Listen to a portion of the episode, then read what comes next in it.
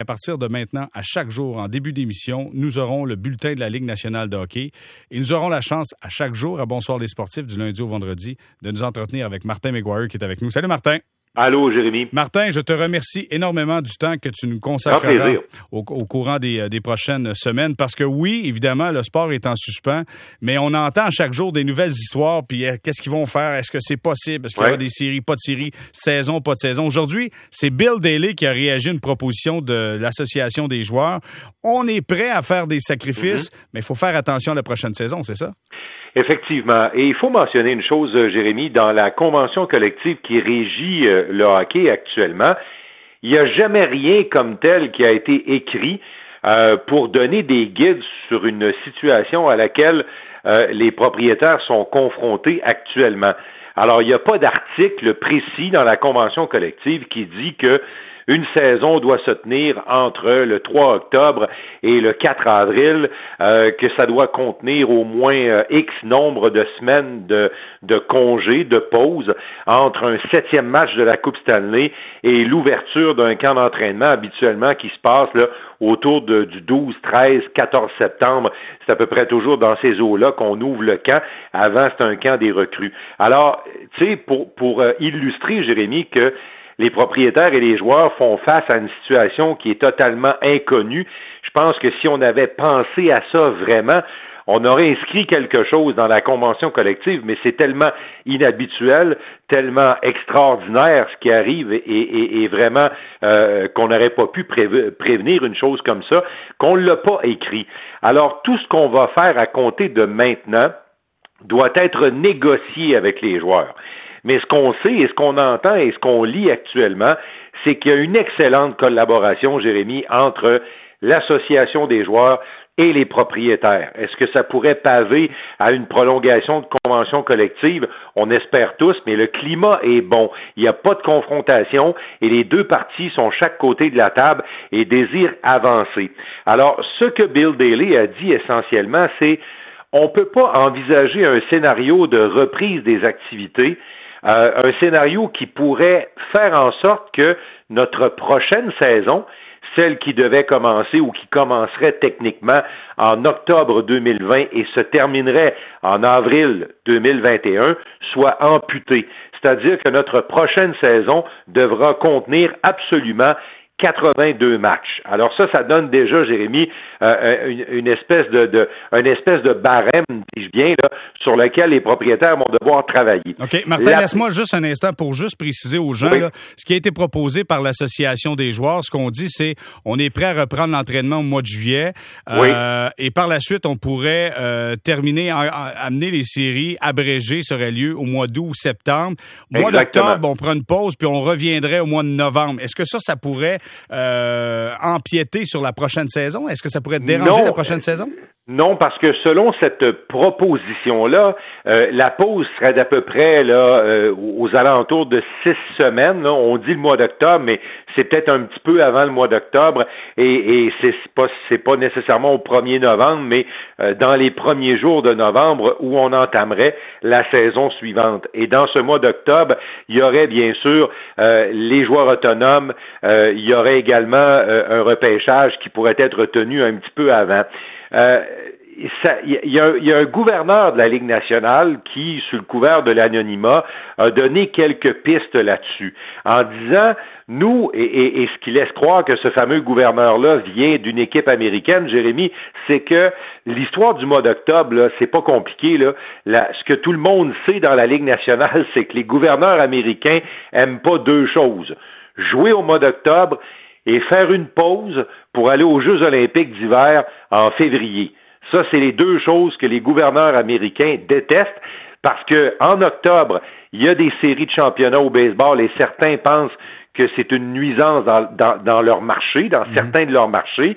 Et la pause olympique dit, ben, le football est fini, le baseball n'est pas commencé, on a le plancher de danse au complet, puis là, vous arrêtez pendant trois semaines.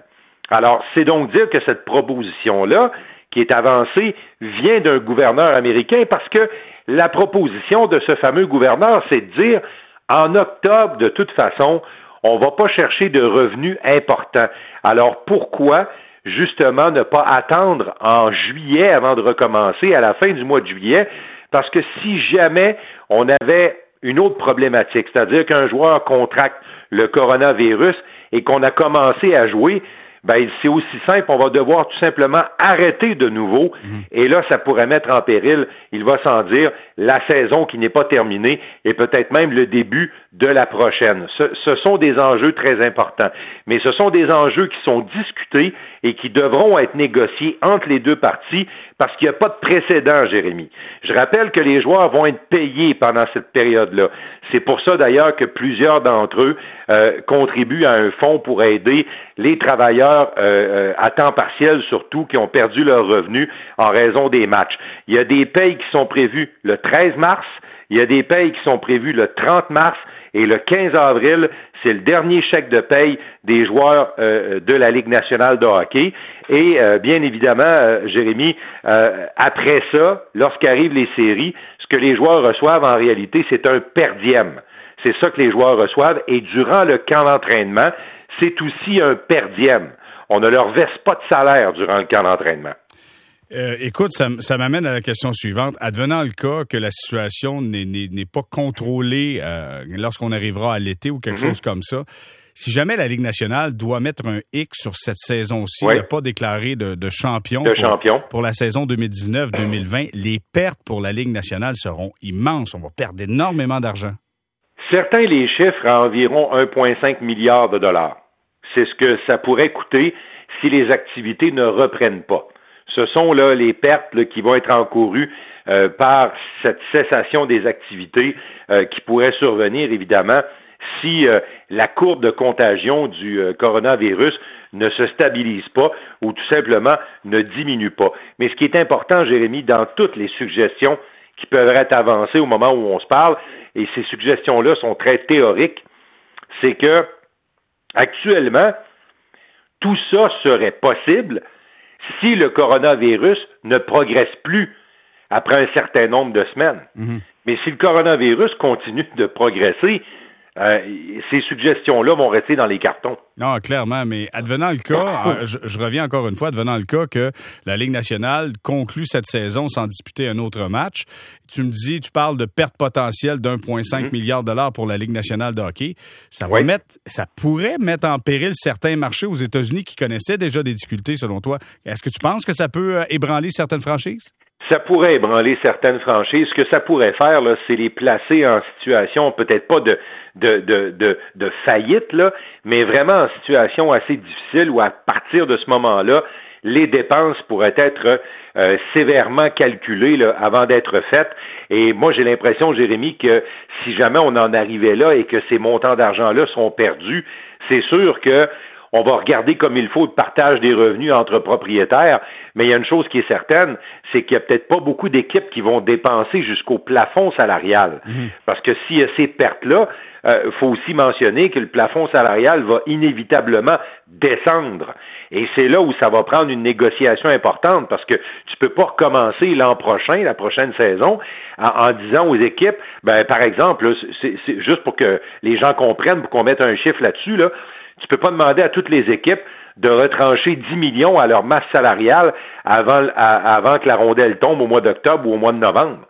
Euh, alors, il va devoir y avoir des négociations, des aménagements. On est vraiment, mais vraiment dans l'inconnu. Et, à ce sujet-ci, euh, d'ailleurs, tellement qu'on est dans l'inconnu, euh, la, la franchise de Seattle, qui sera la 32e équipe à compter de l'automne 2021, devait dévoiler le nom de son équipe le 31 mars prochain. Et le, euh, le Sports Business Journal nous apprend aujourd'hui euh, qu'on va remettre ça à plus tard. Euh, est-ce qu'on était vraiment prêt à, dévoiler le nom de l'équipe? Probablement, mais ça ne se fera pas le 31 mars parce qu'évidemment, les activités de la Ligue nationale sont suspendues. Bon, quand on a planifié notre première conversation, parce que je rappelle que Martin McGuire sera avec nous en chaque, chaque début d'émission à Bonsoir les sportifs, du lundi au vendredi, pour faire un bulletin de la Ligue nationale de hockey pour voir un peu ce qui se passe. Tu me dis, peux-tu imaginer Cindy, Sidney Crosby dans le rôle d'un entraîneur-chef? Là, j'ai dit, attends, je ne demanderai pas de suite, ça m'intrigue trop. Pourquoi t'amènes ça? Écoute, je, voulais qu'on s'amuse tout simplement parce que c'est c'est euh, c'est pas toujours rose qu'on a à se dire par rapport à tout ça puis ce qu'on entend, mais je voulais juste euh, mettre un petit germe dans l'imagination des gens. Crosby a 33 ans. Il est, il est évidemment pas près de la retraite. Là. Écoute, c'est un gars qui a 1263 points, euh, qui a joué jusqu'à maintenant 984 parties dans la Ligue nationale. Il va en jouer 1000. Écoute, en série, là, ses, statistiques sont encore plus impressionnantes. C'est 186 points en 164 parties. L'histoire nous dit que les grands joueurs n'ont pas fait tous de bons entraîneurs. Mhm. euh, évidemment, Maurice Richard a dirigé quoi une journée. Mhm. euh, les Nordiques de Québec dans le temps. Wayne Gretzky, ça n'a pas toujours été une histoire de succès avec les Coyotes de l'Arizona pendant un certain temps. Mais Mike Sullivan, dans une entrevue qu'il a donnée à euh, Hockey Central, a dit, vous savez, si Sidney Crosby voulait devenir un entraîneur, il aurait toutes les qualités au monde pour devenir un excellent coach. On lui a demandé pourquoi, lui a répondu parce que c'est un mordu de hockey, c'est un passionné de hockey. Lui, il fait pas juste jouer, il regarde des vidéos, il étudie ses adversaires, il pose des questions, il regarde les séquences, il analyse, il, regarde ses adversaires, il regarde ses coéquipiers, il fait exactement toutes les démarches de préparation qu'un coach fait. Alors, non seulement Sullivan dit que Sidney Crosby, s'il le veut, évidemment, pourrait devenir un coach, mais Sullivan a dit il pourrait même devenir un très bon coach et pourrait réussir. Et ceux qui connaissent Sidney Crosby vont tous te dire, Jérémy, que c'est un gars intense. C'est un gars qui carbure à l'émotion. C'est un très bon joueur, mais qui a peut-être l'intensité de ce qu'on voit souvent sur certains joueurs d'énergie sur le quatrième trio. Ça, là, tu mets ça tout dans le même chandail, tu mets des patins là-dedans, tu lui donnes des gants de hockey puis un bâton, puis tu t'en vas jouer. C'est pour ça que Crosby est ce qu'il est. Et c'est intéressant les propos de Sullivan en disant, écoutez, il y a le potentiel de devenir un coach parce que aussi, en plus d'être un très bon joueur, c'est un étudiant de la game. Et les bons coachs sont toujours de bons étudiants de la game. Mais ça va faire un coach extrêmement exigeant, par contre, parce que si ses critères à lui, il les impose à ses joueurs, ah, il va trouver ça dur par moment. Ouais, mais euh, tu sais, c'est intéressant parce que euh, on a toujours entendu, entre autres, euh, de, de, Patrick Roy, tu sais, que son son désir de, de en fait, ses, ses, qualités pour le coaching, il les avait développées pendant qu'il était joueur, parce que pendant qu'il était joueur, il aimait beaucoup observer. il observait les tireurs, les attaquants adverses, il voulait voir certaines tendances. C'est un gars là qui qui dévorait des vidéos de hockey chez lui, de ses adversaires principalement.